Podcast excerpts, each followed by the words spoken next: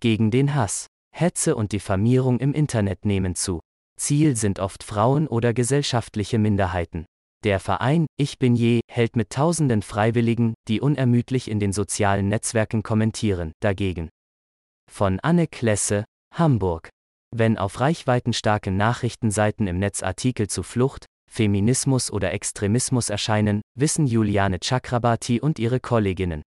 Heute wird ein langer, arbeitsreicher Tag. Bei bestimmten Themen können sie mittlerweile voraussagen, dass Kommentare voller Hass und Hetze, manchmal sogar tagelange Shitstorms gegen einzelne Autorinnen folgen, zumal, wenn die Artikel auf Social Media gepostet werden. Um dem etwas entgegenzusetzen, engagieren sie sich im Hamburger Verein Ich bin je für eine respektvolle Diskussionskultur im Netz. Hervorgegangen ist der Verein aus einer geschlossenen Facebook-Gruppe, die Ende 2016 gegründet wurde. Die Idee stammt aus Schweden, wo es eine ähnliche Gruppe schon ein paar Monate länger gab. Anspruch ist es, Nutzerinnen sozialer Netzwerke, Medienvertreterinnen und politische Entscheidungsträgerinnen überhaupt für das Thema zu sensibilisieren. Juliane Chakrabarti, Jahrgang 1951 ist seit 2017 dabei. Sie selbst wurde während eines Shitstorms gegen die ZDF-Journalistin Doja Hayali aufmerksam. Hayali ist seit einem Statement zum Umgang mit Geflüchteten 2015 immer wieder übelsten Beleidigungen, Verleumdungen und Drohungen ausgesetzt. Das war auch 2017 immer wieder so.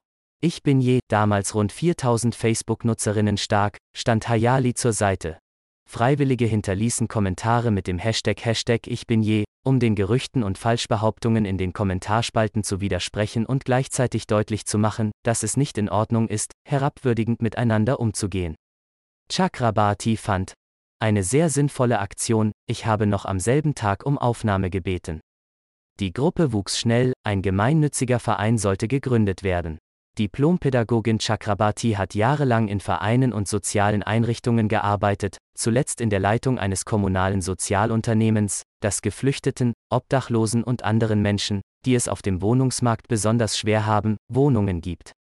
Sie kennt sich aus mit Satzungen, Gemeinnützigkeit, Finanzierung. Noch 2017 wurde sie in den Vorstand gewählt und führt den Verein nun gemeinsam mit dem Gründer Hannes Ley und Mira Löblein. Hass im Netz führte bereits zu Mord und Terror. Zivilcourage war mir schon immer wichtig, sagt Chakrabarti. Jedoch habe sie früher wenig Zeit für ein Ehrenamt gehabt. Zwischen Abitur und Studium bekam sie ihre Tochter und heiratete. Ihr Mann ist mittlerweile verstorben. Mit ihrer Tochter wohnt sie in einem gemeinschaftlichen Wohnprojekt in einem Stadtteil in Hamburgs Süden, der ansonsten eher von prekären Wohnverhältnissen geprägt ist. Wer kann, geht lieber weg, doch Chakrabarti hatte die ehemalige Industriebrache als Gegenentwurf zu den alten Arbeiterinnensiedlungen und zur Aufwertung des Viertels selbst mitentwickelt und zog aus dem beliebten Eppendorf dorthin. Offenbar geht sie gern als gutes Beispiel voran. Als meine Tochter klein war, habe ich gegen Atomkraftwerke oder Volkszählung demonstriert. Später blieb wenig Raum für Engagement, sagt sie.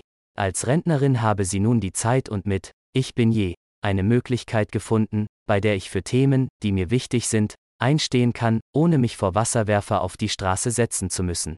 Weniger dramatisch ist diese Arbeit dennoch nicht. Auch die Freiwilligen selbst werden immer wieder in Kommentaren beschimpft und auch in privaten Nachrichten bedroht. Chakrabarti erzählt von einer älteren Bekannten im Verein, der regelrecht übel wurde, als sie die vielen Vergewaltigungsdrohungen gegen sich selbst kürzlich archivierte. Angst habe sie zwar nicht, aber Walter Lübke, Halle, Hanau, für sie drei Beispiele, wie der Hass aus dem Netz ins reale Leben schwappte und sogar zum Mord an Menschen führte. Zur Erinnerung, der Kasseler Regierungspräsident Walter Lübcke war nach jahrelangen Todesdrohungen aus rechten Kreisen im Juni 2019 an seinem Wohnhaus erschossen worden.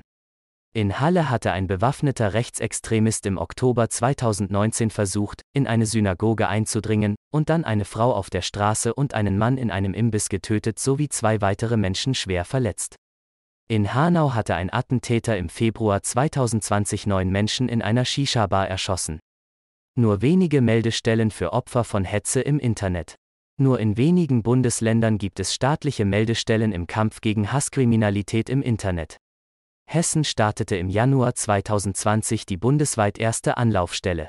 Das Bundeskriminalamt verweist auf die in Baden-Württemberg ansässige Meldestelle Respekt, bei der bundesweit Hinweise geprüft, an die Plattformbetreiberinnen weitergegeben und zur strafrechtlichen Verfolgung angezeigt werden. Im Frühjahr trat zudem ein neues Gesetzespaket in Kraft. Bei Beleidigungen im Netz drohen nun bis zu zwei Jahre Haft. Der Strafrahmen bei Mord- und Vergewaltigungsdrohungen im Netz wurde auf bis zu drei Jahre Freiheitsstrafe angehoben. Ab Februar 2022 müssen soziale Netzwerke so etwas nicht mehr nur löschen, sondern auch inklusive der IP-Adresse dem Bundeskriminalamt melden. Kritikerinnen bezweifeln, dass das funktionieren wird. Andere sorgen sich um die Meinungsfreiheit, wieder anderen gehen die Bestimmungen nicht weit genug. Doch immerhin haben Betroffene nun eine Möglichkeit, sich auch rechtlich zu wehren. Unterstützung erhalten sie weiterhin jederzeit von Initiativen wie Ich bin je oder Hatate, einer gemeinnützigen Organisation mit Sitz in Berlin, die Opfern digitaler Gewalt unter anderem mit kostenloser Beratung und Prozesskostenfinanzierung hilft. Häufiges Ziel solcher Attacken im Netz sind neben Menschen mit Migrationshintergrund, Politikerinnen, Musliminnen und Geflüchteten besonders Frauen. Das zeigen etliche Studien und wird unter anderem im Forschungsbericht des Instituts für Demokratie und Zivilgesellschaft von 2019 deutlich. In einer Studie der Hilfsorganisation Plan International zu digitaler Gewalt, bei der 14.000 Mädchen und junge Frauen in 22 Ländern befragt wurden, kam heraus, dass 58 Prozent bereits Bedrohungen, Beleidigungen und Diskriminierungen erlebt haben. In Deutschland sind es sogar 70 Prozent. Diese Erfahrungen führten bei vielen Betroffenen zu psychischen Leiden und dazu, dass sie ihr Verhalten in den sozialen Kanälen änderten. Sie nutzen die Plattformen seltener, sagen weniger ihre Meinung oder verließen das jeweilige Netzwerk ganz. Diese Verdrängung ist seitens der Hatterinnen gewollt, sagen Expertinnen wie Juliane Chakrabarti die systematischen Anfeindungen gegenüber der grünen Kanzlerkandidatin Annalena Baerbock sind ein Beispiel dafür, wie Frauen aus dem Netz gedrängt werden sollen. Oft geht es darum, Narrative zu verbreiten und die Berichterstattung zu bestimmen. Sie ist überzeugt, was wir einmal aufgeben an Raum, das ist weg. Wir merken es in Ländern wie Ungarn, Polen, Russland, den USA und wie schnell sich dort antifeministische Strömungen breit machen. Laut Hatate unterscheiden sich die Gewalterfahrungen, die Frauen im Netz machen, stark von denen heterosexueller weißer Männer. Häufig ist die Gewalt, die sich online gegen Frauen richtet, sexualisiert und frauenfeindlich. Das bedeutet, Täterinnen greifen Frauen einzig und allein aufgrund ihres Geschlechts an. Der Inhalt, den Frauen in diesen Fällen zuvor verbreiteten, posteten oder likten, ist häufig nebensächlich. Stille Mitlesende erreichbar für Argumente und Hinweise. Der Verein Ich bin je hat die Hatterinnen in drei Kategorien eingeteilt. Ein großer Teil seien stille Mitlesende, die nicht selbst kommentieren, aber für Verschwörungsmythen und ähnliches empfänglich seien. Eine andere Gruppe nennen wir die Trolle. Die sind häufig gelangweilt und leiden darunter, dass sie keine Bedeutung haben. Deren Antrieb ist der Wunsch nach Aufmerksamkeit, so Chakrabarti. Und dann gäbe es die mit politischem Programm, zu ihnen zählt der Verein etwa sogenannte Querdenkerinnen. Letztere sind wohl am wenigsten erreichbar für Argumente und im realen Leben teils gewaltbereit. Viele sind aus Wut, Ärger und Frustration gespeist darüber, was in ihrem Leben nicht gut läuft. Um dem etwas aktiv entgegenzusetzen, scannen Freiwillige zwischen 6 und 22 Uhr die reichweitenstärksten Webseiten wie T-Online, Focus Online, Spiegel.de, Welt.de und Bild.de. Sobald ein Artikel innerhalb von 15 Minuten mehr als 30% Hass- und Hetzkommentare hat, rufen wir unsere Community auf, aktiv zu werden, so Chakrabarti. Dann schreiben die freiwilligen Kommentare, die die Moderatorinnen auf Beleidigungen aufmerksam machen. Sie zeigen irreführende oder falsche Behauptungen auf, argumentieren dagegen. Es gibt keine Vorschriften oder Richtlinien, das passiert weitgehend selbstverantwortlich.